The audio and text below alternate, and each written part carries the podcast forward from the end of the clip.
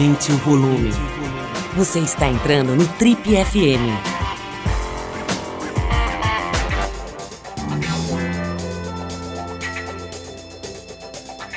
Oi, eu sou o Paulo Lima e você está acompanhando a versão podcast do Trip FM. Nosso convidado de hoje aqui no Trip FM tem só 27 anos e já carrega no peito uma medalha olímpica de ouro. E se isso não fosse suficiente, tem também nada menos do que o título de campeão mundial de surf. Esse garoto, nascido no Rio Grande do Norte, achou uma maneira de continuar espontâneo e humilde para a vida. Ele nasceu numa comunidade pequena chamada Bahia Formosa, uma praia linda lá no Rio Grande do Norte. E é lá que ele mora até hoje. Esse nosso convidado de honra aqui do programa soube canalizar o apoio do país e o amor de uma comunidade inteira para se tornar nada menos do que um dos maiores atletas da atualidade no mundo. Hoje, além do respeito e da admiração das comunidades que se ligam em esporte no planeta todo, ele também se tornou um entusiasta da preparação física de ponta e se prepara agora para a etapa de Bells Beach, na Austrália, uma das etapas do circuito mundial de surf. Mais claro, ele parou a caminho do aeroporto, aliás, para bater um papo bem interessante com a gente aqui, que vai desde alimentação, do medo das ondas grandes, da vaidade física, falou da avó dele, falou de tudo de uma forma muito simpática, espontânea e também criativa. Outra marca registrada desse querido convidado de hoje, o campeão mundial de surf e campeão olímpico, primeiro campeão olímpico dessa modalidade, Ítalo Ferreira.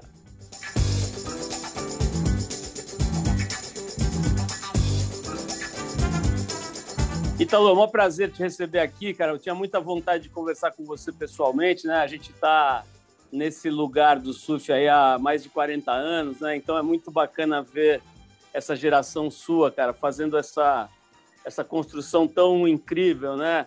A partir de uma laje lá que modestamente a gente ajudou a colocar uns dois ou três tijolinhos, né? Então é muito legal ter essa, essa honra aí de falar, pô, antes de mais nada, com medalhista olímpico, né? E, e mais do que isso, cara, com um cara que representa o Brasil no sentido amplo, de uma forma tão, tão bacana, né? tão verdadeira e, e genuína, enfim. Então, é um prazer estar aqui com você. Obrigado pelo teu tempo. Eu sei que você está indo para o aeroporto agora para embarcar para as etapas da Austrália, né? para Bells Beach e tal.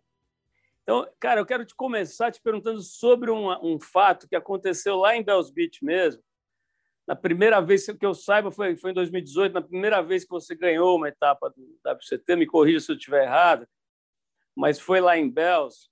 Teve aquela cena muito interessante, cara. E você, logo depois que você ganha o campeonato, cara, você, se eu não me engano, era uma bateria com o Mick Fanning, né? Você entra num banheiro químico, né, cara? Aqueles banheiros que, que, que os caras colocam em construção, né? Aquele negócio que é um metro e meio quadrado e começa a gritar lá dentro: eu consegui, eu consegui, eu consegui, cara. E, essa cena foi captada, né, por um cinegrafista e virou, inclusive, a abertura, abertura do teu filme lá da Red Bull e tal. Cara, me conta, eu queria saber o que te deu na cabeça de entrar num banheiro químico e ficar lá dentro sozinho gritando, cara. O que estava passando pela tua cabeça naquele momento?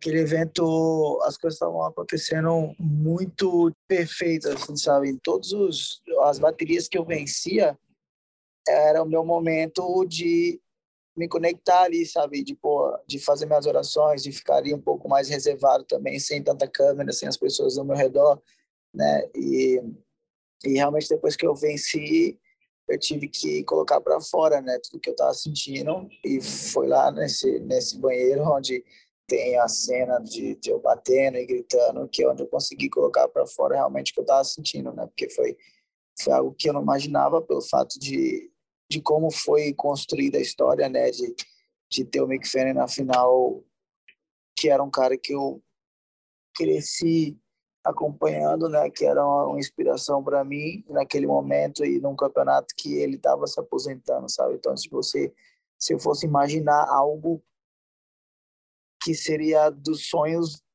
nem nem nem eu acho que eu sonhando seria daquela maneira sabe? Tão perfeito como foi. Então pô, foi um campeonato que realmente virou a chave assim na minha carreira. E foi dali para frente que eu comecei a me a, a vencer mais eventos e a me destacar um pouco mais. É muito legal a gente estar tá conversando no momento em que você está indo para lá, né, cara, viver isso de novo e com o Mick Fanning, né? Para quem não sabe, Mick Fanning, que foi campeão mundial, se aposentou e agora conseguiu um wildcard, que é uma espécie de convite da organização do campeonato para poder participar do campeonato em Bells, que é exatamente esse que o Ítalo ganhou em 2018. Espero que eu ganhe dele de novo. Se Deus quiser, cara, não vai faltar torcida nossa aqui. Ô, Ítalo, a gente, cara, acompanha a sua carreira já há bastante tempo. Até a gente estava conversando antes de começar a gravação sobre um dia que você foi nos visitar lá na Trip, ainda no começo da tua carreira profissional, com o Pinga, né, que é amigo nosso há mais de 30 anos. E mas cara, tem uma mudança além dessa virada de chave de de você acreditar que você podia ganhar do melhor do mundo, de quem fosse. Tem uma outra virada de chave que quem acompanha a tua carreira percebe, inclusive nas fotografias e tudo, cara, que é uma coisa de preparo físico, né? Você sempre foi um atleta, um surfista, um cara que vivia se exercitando, cara, mas de uns anos para cá é evidente que a coisa se profissionalizou também nesse lado, né? Dá para ver a tua constituição física mudando, dá para ver você várias vezes posta o seu treinamento físico, as séries de exercícios, etc. E também você já falou sobre alimentação nas suas redes sociais.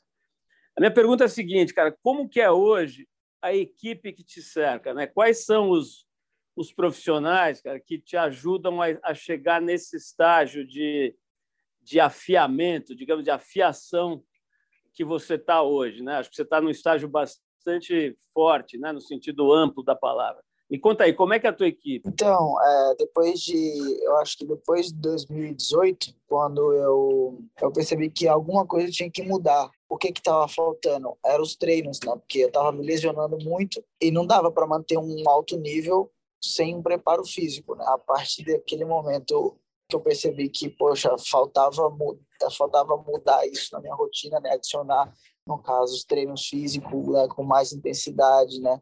e dobrar essa esses treinos, né? E aí 2019 foi onde eu consegui ser campeão do mundo e, e realmente focar no treino, né, para melhora do meu rendimento na água e não e não ter lesão, já que eu queria sempre estar surfando em alto nível mesmo fora das competições, né?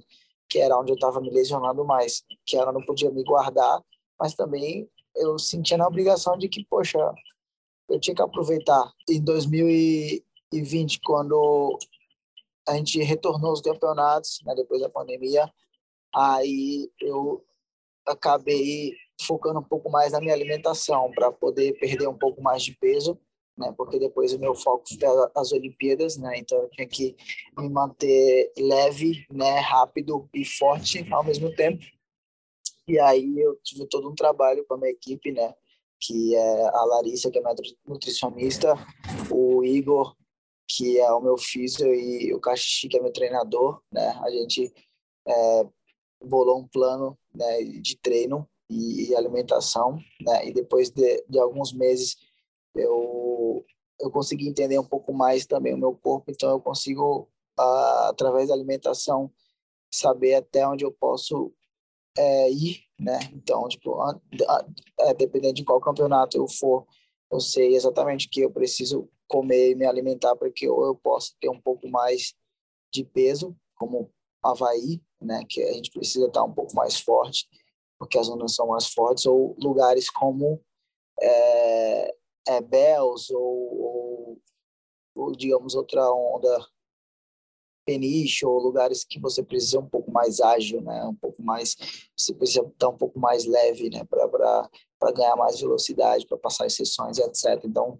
tipo, chegou num momento que agora eu consigo entender um pouco mais, né? E, e sempre estar tá treinando e achar esse equilíbrio também entre estar tá bem fisicamente para que eu possa performar melhor dentro d'água. É muito interessante, cara, esse trabalho, porque é visível, né? Dá para ver no teu corpo, nas fotos, né? Vai mudando. Você, como eu disse, você sempre foi esportista, tinha um corpo trabalhado, mas era tinha mais massa gorda, né? menos massa magra, né? que, que foi exatamente o que você conseguiu com esse trabalho, reduzir a massa gorda aumentar a massa magra, que é a musculatura.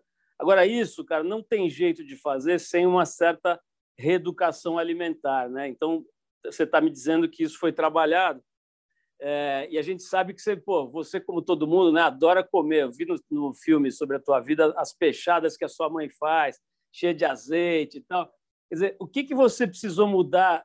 Se você tivesse que resumir o trabalho nutricional, o que, que, você, o que, que você mudou mais radical? Você diminuiu a ingestão de açúcar, de carboidrato? É, é bem, é bem simples assim, é, sem massa, sem açúcar, sem carne verde.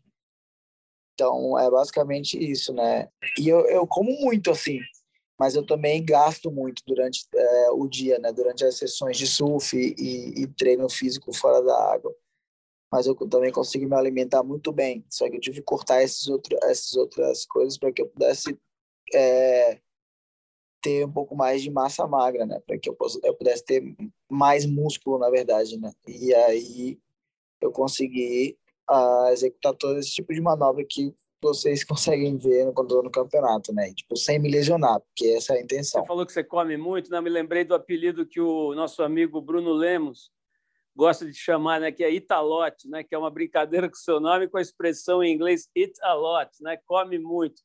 Mas o, o Ítalo, é, cara, eu queria saber uma, uma, um outro ponto, que é o seguinte: conforme você foi fazendo esse, esse treinamento, esse trabalho com nutrição e, e essa, essa tomada de consciência né, corporal, que é visível, a sua performance aumentou, as lesões. Não, e outra, assim, só, desculpa, só para complementar um pouco o que a gente estava falando, é, é, que eu olhei aqui uma imagem aqui, eu vi algo diferente aqui, mas é, a, a galera antigamente treinava um pouco mais, né, leve, com os, o peso do corpo, né, um pouco mais funcional, específico para para o surf, voltado direto para o surf, para movimentos e etc e tal.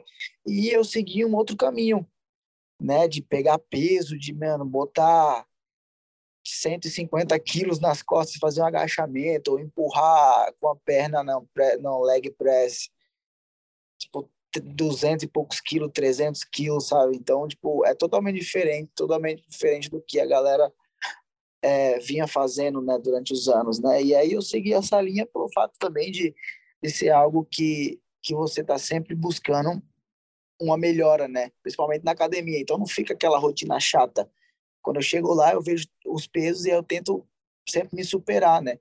Então, poxa, é, isso quebrou um pouco, né, do que a galera pensava e ah, não, que o surfista não pode ficar pegando muito peso, que ele vai ficar pesado, que etc, que não vai ter movimento, que não vai ser rápido. E foi basicamente ao contrário que aconteceu comigo, né? Eu estou bem mais forte, continuo leve por causa da minha alimentação e da maneira que eu consigo manter o corpo e sem me lesionar, né? Que como eu falei, que esse é o objetivo. Claro que eu pego esse, esse tanto de peso, mas até acompanhamento, né? Do meu treinador. É, deu para ver, cara, duas coisas. Primeiro que realmente funcionou, né? Você, essa abordagem que você escolheu com a sua equipe, deu para ver os resultados, né? Não só os resultados estéticos, mas os resultados de performance e de baixo número de lesão. Mas tem uma coisa também que dá para ver, pelo menos quando a gente vê os vídeos de você treinando, é que você aprendeu a gostar, né? Dá a impressão que você tem um prazer assim de estar tá fazendo aquele treino com peso que não é uma coisa que todo mundo tem prazer. Algumas pessoas têm, outras não, né? Então acho que encaixou para você, né? É que como a gente sempre está conectado à internet, às, às mídias sociais, etc.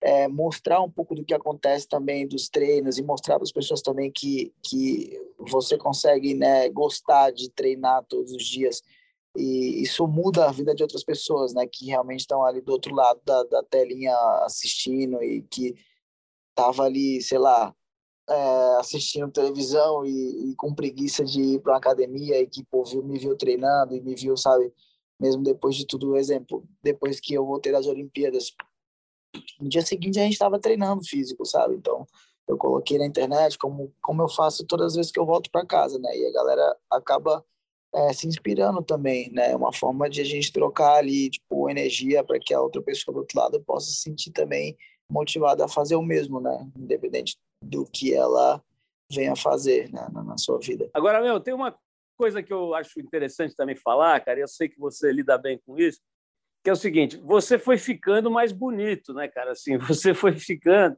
com o abdômen definido, com a musculatura com uma definição, com menos gordura, então salta toda a musculatura. E aí você foi ficando com um corpo de, pô, de atleta olímpico mesmo, né? Parece aqueles ginastas e tal.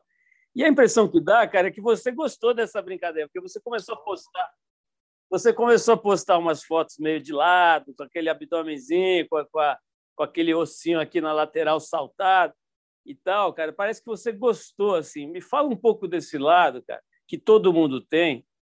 Uns têm mais, outros têm menos, mas que é da vaidade, assim, de, pô, de querer se achar bonito, de querer se achar, sabe, de estar tá se cuidando, etc. Me conta um pouco, você é um cara mais para vaidoso ou mais para desencanado? Ah, um dia essas fotos vão chegar no Cristiano Ronaldo e ele vai falar: caramba, tem uns caras igual eu também aí pelo mundo, viu? é, não, mas tipo, não, mas é assim, é algo que é o que eu te falei, você mostra para as pessoas o resultado, né? Tanto uh, físico como o seu rendimento na água, sabe? Então, é basicamente é, é, é geral, assim, sabe?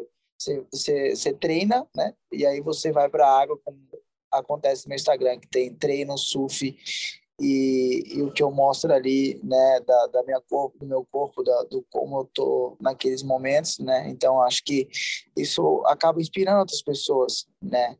E, e é uma forma, como você falou, de trocar, né? Tipo, a pessoa, exemplo, eu tenho um amigo que ele não estava bem fisicamente e aí ele e aí eu comecei a pegar no pé dele e falar, mano, vamos para cima, vamos, vamos tipo, treinar, vamos... E aí a gente começou a treinar meio que junto, eu falava para ele eu ia treinar e tal. E aí hoje em dia, pô, o cara tá super bem, sabe, fisicamente, tipo, forte, sabe, tipo, agora ele tinha vergonha também de, de publicar foto etc e tal, sabe, então é uma troca, sabe, de, de, de energia ali entre a, a, uma pessoa que, que você admira e, e, e, você, sabe? Então, poxa, acho que é legal isso, na maioria das vezes, você inspirar as outras pessoas a tentar ser melhor diariamente, sabe? Cara, tem uma coisa que eu, que eu ouvi, o seu amigo, um dos seus melhores amigos, que é o Bochecha, né? Ele falou uma coisa que me tocou muito, assim, num, num, documentário sobre a tua história. Ele fala o seguinte: ele fala, pô, volta e meia sai nas matérias e tal, que o Ítalo veio do nada, né? O Ítalo veio do nada. E a hora que você olha de onde ele veio, cara, aquilo é tudo, né? Porque ele tinha uma, um pai legal, uma mãe legal, ele tinha um, amigos muito bacanas, ele tinha um lugar bacana onde ele morava, ele tinha saúde, ele tinha tudo, na verdade, né? Então ele veio de tudo. Eu achei uma reflexão genial, assim, da, da... e de fato, quando a gente assiste você na televisão, naquela série sobre a tua vida, que você leva a molecada lá para a Bahia Formosa, e vocês ficam zoando dia e noite, cara você vê que aquilo realmente é o que tem de melhor na vida, né? Que é gente que se gosta, gente simples e saudável, curtindo as coisas, né? Então me fala um pouco, cara, é, é, o que, que você sente, cara, quando alguém fala que você veio do nada, tendo saído de uma família boa, com tantos amigos, com tanta coisa legal? Eu vou falar de, um, de uma coisa que aconteceu recente, né? Que foi as Olimpíadas. É, quando eu estava voltando do Japão, é, meu pai queria, meu pai, família, amigos, etc., queriam fazer uma. É, como é que é? Carreata? É, tipo, no carro de bombeiro, entrando em Baía Formosa e tal. E aí, no meio do caminho, eu falei: não, eu não quero. Né? E aí não entenderam, né? Porque eles não entenderam porque que eu não queria, etc. Eu falei, e aí quando eu cheguei em casa, né, que eu vi lá os meus amigos lá sentados, minha mãe, né? Toda aquela galera que eu gosto, né? No lugar que eu amo. É, é, é, eu percebi que aquela galera ali, independente de qualquer coisa, essa galera vai estar tá do meu lado, sabe? Então, pô, se eu perder ou se eu ganhar, aquela galera vai estar tá lá independente. Então, poxa, eu valorizo isso, sabe? Então, é basicamente o que o Checha fala, né? Onde eu Baia Formosa, eu tenho tudo, né? Eu tenho as ondas, não são as melhores, mas é, são ondas que eu consigo treinar e consigo fazer manobras que eu consigo ir para outro lugar no mundo e fazer exatamente igual em ondas diferentes, né? Porque são ondas maiores, ondas mais pesadas. Né? A gente tem uma praia que a gente pode ir e não existe bagunça, que não tem não tem festa, não tem lugar que te pode tirar do teu do teu do teu objetivo, sabe, do teu foco. E, e eu tenho e eu consegui montar né? Como se fosse um, um centro, né? E um lugar que é um refúgio ali. Então, acho que é, a Formosa é um lugar que, poxa, eu realmente consigo resetar tudo o que aconteceu para que eu possa voltar e começar do zero, né? Porque quando a gente volta para uma etapa, mesmo que você já tenha pontos no ranking, a performance que você teve na, na etapa anterior, ela não vai te ajudar na etapa seguinte, sabe? Você realmente começa tudo de novo. Né? Então, é basicamente isso. Então, recentemente, cara, uma coisa também que mudou um pouco na tua na tua relação, eu acho, com o surf, né, cara, é que você começou a se mostrar muito à vontade em ondas muito grandes, né? Você teve aquele momento em que você foi, inclusive, se aventurar ali, curtir, experimentar Nazaré, né? Mas assim, eu estou falando da, do, do, da cena competitiva mesmo, de pipeline, Tiarupo, né? O Chopo, para quem prefere. Quer dizer, de repente você começou a ter uma leitura de onda, um posicionamento e uma performance mesmo muito sérias, né? Nesses lugares. Eu vi uma entrevista de uns anos atrás com os meus amigos lá do Série ao Fundo, né? Com o Renan, o, o, o Tiago e, e o Edinho, em que você e o Renan concordaram, cara, sobre o medo lá no Tahiti. Eu tive assistindo a, a, a, etapa lá ao vivo em 2004, cara. Eu me lembro de um competidor brasileiro na época, que eu não vou citar o nome, obviamente, para não constrangê-lo, mas que ele estava visivelmente aterrorizado na bateria, cara. E ele entrou na bateria e saiu sem pegar nenhuma onda. Nem era um em 2004 nem é, nem foi um, um campeonato de ondas tão grandes, mas estava bem grande, estava 8 a 10 pés, que lá é assustador, né? E ele entrou e saiu na bateria incapaz de pegar uma onda. É... Me conta um pouco, cara, sobre o, o medo. Você falou lá na, na entrevista para o pessoal do Série ao Fundo que você que era o lugar que você tinha mais medo, né? Que você perdia o sono e o, o Renan confirmou. É, mudou isso, cara? Mudou a tua relação com o medo de onda grande mudou nos últimos anos? Sem dúvida. Eu sempre gostei de, de me desafiar, né? E de tentar ir no limite, né? E eu acho que eu consegui é, perder um pouco mais de medo, né? Viajando e explorando outros lugares, né? Como ir para Noronha sempre, né? Porque assim não é ondas tão grandes Noronha, mas já você já tem uma noção, sabe? Surfar pipe gigante quando ninguém entra, né? Então é, são coisas, são detalhes assim que num dia desses que, que você entra num campeonato ou numa bateria que o mata é grande, pode fazer a diferença, porque você já sabe mais ou menos como você pode se comportar naquela situação, sabe? Então, acho que é um processo né, que eu ainda estou né, aprendendo bastante e evoluindo. Né? Não posso dizer que eu sou expert em tudo, em onda pequena, onda média, onda grande, porque não. Né? A gente está sempre aprendendo, mas que hoje eu tenho já uma noção e, e consigo me jogar e consigo me aventurar realmente em ondas maiores, sabe? Porque assim, no circuito mundial tem um certo limite de, de, de onda, assim, mais ou menos, né? Que, você, que eles conseguem chamar on, né? Dependendo, às vezes fica muito gigante e não tem como surfar, né? Então, poxa, nesses mares que, que tão grandes, a gente mais ou menos tem uma noção. Então, é, é isso que eu trabalho, sabe? Sempre quando mata grande ou quando tenho a oportunidade de surfar em alguma onda que, que me desafia, é, eu acabo me jogando. O, Italo, naquela sua entrevista, logo depois de ganhar a Olimpíada, foi uma entrevista muito legal, né? O jornalista da Globo começou a chorar junto com você ali, um momento de super emoção, por razões óbvias, né? Mas ele fala uma coisa que é verdade, cara, é que a gente que está acompanhando, por ser mais velho, acompanhando o surf há muito mais tempo, é, sabe, né, que o brasileiro ele era meio ridicularizado no circuito mundial uma certa época, né? Nas, quando os primeiros caras começaram aí e tal, ridicularizado às vezes, mas quase sempre tratado como um cidadão de terceira classe, né? um competidor de terceira classe.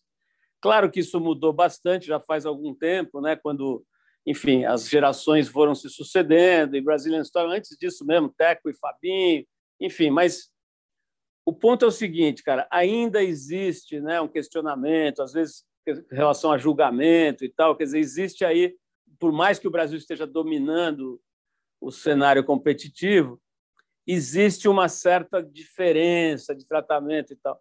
Mas a minha pergunta nem é essa. A pergunta é a seguinte, cara. Quando você começou a aparecer na cena do circuito mundial e tal, quais foram os gringos, cara, que mais te abraçaram, sabe? Que tem alguém do circuito mundial que quando você ainda não estava eh, famoso, conhecido, ganhando campeonatos, cara, que te deu a mão, ou todo mundo ficava numa certa distância assim, em relação aos competidores estrangeiros? Então, assim, quando eu entrei nesse circuito mundial, eu sempre fui muito educado com todos os atletas, sabe? Tipo, cumprimentava todo mundo igual, de igual para igual, né?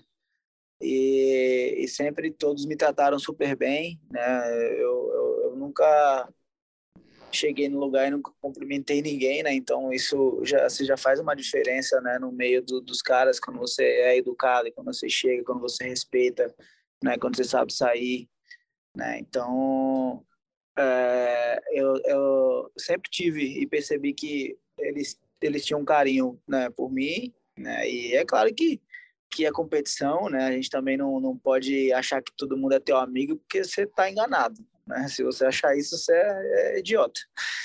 E mas assim existe um respeito grande e depois que eu fui conquistando meu espaço, depois que eu fui é, mostrando o meu talento, o meu potencial, isso só é, foi amadurecendo e crescendo cada vez mais no meio do surf, né? Então hoje realmente tem os caras que gostam de mim, que se inspira com o que eu faço, né? Tanto fora d'água como dentro d'água. Então acho que é, eu sempre é, tentei respeitar todos que estão ali, sabe? Então acho que isso é, é, o mínimo e é o básico assim que você pode fazer quando você está no meio de pessoas que você realmente não conhece, mas que você está vivendo diariamente com elas. Ô Italo, falando de surfistas de outros países, cara, tem um que é de outro planeta, né? Que agora, inclusive, nós estamos gravando essa, essa entrevista logo depois da cerimônia do Oscar, né? E ele estava lá entregando prêmios, tal, que é o Kelly Slater, né? Que agora eh, fez 50 anos, né? Quer dizer, uma coisa inacreditável, né? O cara com 50 anos ganhando a etapa do circuito e no Havaí, tudo mais que você sabe melhor que eu, cara. E e, ao mesmo tempo, cara, é um cara assim, genial em todos os aspectos, né? que se cuida fisicamente e tal, mas ele tem uma, uma abordagem muito diferente da sua em relação à competição, né? um cara mais frio. Né? A gente lembra daquela rivalidade dele com Andy Irons, né? que pô, já é assunto até de livros, de filmes e tudo. É, é, é, é realmente é bem diferente mesmo. Eu vou fazer uma comparação agora. Ele, a gente estava conversando na água, eu perguntei, ele perguntou: Nossa, você realmente toma muito café, né?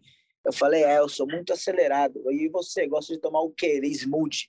Eu falei, poxa, a diferença então, tá vendo aí? Tu toma smoothie, eu tomo café. Pois é, cara, é isso que eu queria, isso que eu queria, exatamente isso que eu queria ouvir, cara. Eu queria que você me faça, por exemplo, tem uma coisa que o Kelly Slater sempre fez, cara, isso aparece muito naquele filme sobre a vida do Andy Irons, né, que foi feito depois que ele morreu, é, que é uma coisa de desestabilizar o outro, cara, através da conversa, né? chegar um pouco antes da bateria, ir lá e falar uma coisinha, dar uma mexida com a, o, psicológico do outro e tal.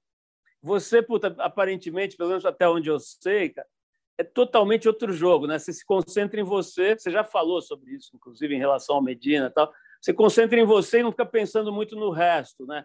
Como é que você. Eu queria que você avaliasse esse tipo de comportamento mais frio do Kelly e tal, e o, o que, que o Kelly Slater eh, significa para você de uma maneira geral? Eu acho que quando você realmente foca no teu adversário, você acaba esquecendo o que você pode fazer e o que você é capaz de fazer é, na hora que você precisa, né? Então, o primeiro ponto é esse, né? E o Kelly, ele sempre teve esse joguinho mental, de chegar e cumprimentar, ou de bater no teu ombro, ou de tentar trocar é, trocar ideia na hora da bateria, né? Até 2019, quando eu venci, é, o Pipe, que eu peguei ele na semi, né? O Shane, antes da bateria, falou: Eu conheço muito bem o Kelly, então, Ítalo, não conversa com ele, foca em você e segue. Então, poxa, foi exatamente o que eu fiz. No meio da bateria, ele veio conversar comigo, falando que tinha acertado a bancada, que as direitas não estavam tão bem, e eu não dei nenhuma moral para ele. continuei olhando, continuei olhando para o outside, né? É, tentando concentrar no que eu realmente queria naquele momento, né? Então, cada um tem o seu jeito de competir. Italo, vou, nós vamos terminar, que você já está chegando no aeroporto, aí você precisa se concentrar na viagem. Cara, vou fazer a última pergunta aqui para a gente fechar, que é a seguinte: naquela entrevista, naquela mesma entrevista que eu citei da Olimpíada, você começa a chorar dizendo que você queria poder é, que, que a sua avó pudesse estar vendo aquilo que estava acontecendo com você, né? Daquela aquele lugar onde você chegou e que as pessoas que você ama, inclusive ela, pudessem ver e tal. Queria fazer a última pergunta, uma pergunta meio inusitada, cara. Imagina que ela está ouvindo a gente aqui no radinho dela lá no céu que eu queria que você mandasse um recado para sua avó aqui através do programa. Assim. Não, ia, não é que eu ia mandar um recado, mas eu ia fazer uma pergunta aí, como eu sempre perguntava para ela, de e aí, Vé, você tá orgulhosa de mim? Foi isso mesmo. Eu sempre falava isso, cara. Bom, cara, o que eu posso te dizer é que eu tenho certeza da resposta, bicho, porque é a mesma coisa que a gente sente quando vê você, cara, não só no, no esporte, né? Esses dias eu estava vendo aquele aéreo, nem sei o nome, cara, aquele aéreo meio Superman, que você pega a prancha e uma, umas manobras que não, não tem nem nome, né, cara, que você tem feito. Quer dizer, uma, além da performance fora do comum mesmo, né, inovadora, criativa, é, eu gosto de criar as coisas também, isso é legal, não ficar Exato, só na mesma coisa. Além dessa criatividade... Esse é o diferencial dos outros também. Por isso que o perfil do meu Instagram é diferente dos iguais, né? Porque eu não sou igual a eles, eu sou diferente, né? Cara, além dessa criatividade espontânea, né? Que eu acho que é bem brasileira e tudo, tem a coisa da humildade genuína, né? Porque tem gente que aprende a ser humilde porque a assessoria explica e tal, o cara vem dar uma de humilde. Ou o mundo bate na cara, né? Ou apanha, uma. exatamente. Ou, exatamente. ou apanha, né? E resolve baixar a bola. No seu caso, tem uma coisa que eu acho que é de família, é, da, é do nordestino e é do brasileiro bom, né, cara? Que é saber que não é melhor do que ninguém, que pode ter uma habilidade ou outra que se destaca, mas que no fim é todo mundo igual. Então, por isso, cara, mais do que pela performance no surf, eu quero te dar os parabéns e quero te dizer que a gente é fã mesmo, cara, e fica pô, Muito obrigado, de coração Fica mesmo. vibrando, cara. Então, assim, a gente que, pô, tá nessa, nessa história do surf há tanto tempo, cara, se orgulha de ver que essa geração sua, essa geração representada por você, sabe o que realmente faz a diferença na vida, né? Que é são os amigos, é sorrir para todo mundo, é dar a mão para quem precisa. Enfim, obrigado por ter, por ter é, expressado isso de uma forma tão genuína como você tem feito, tá? E boa sorte lá na Austrália, cara. Espero que você entre no banheiro químico lá de novo, cara, gritando de novo, conseguir de novo. Ah, é, e é. Alguma coisa legal vai rolar. No banheiro não sei, mas pode ter certeza. Legal, irmão. Então, boa viagem para você, cara. Estamos na torcida aqui para você voltar um com mais um caneco, tá? A gente se fala. Um abração, valeu. Obrigado.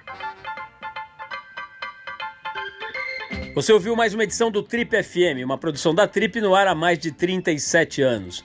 Direção e apresentação, Paulo Lima. Produção, roteiro e edição, Adriano Conter. Se você quiser ouvir outras entrevistas das edições anteriores do programa, é só acessar o tripfm.com.br. Ou também pode procurar a gente na plataforma digital onde você costuma ouvir seus podcasts preferidos. A gente está em todas, Deezer, Spotify e outras. Semana que vem a gente volta com mais uma conversa boa aqui no Trip FM. Abração e até lá!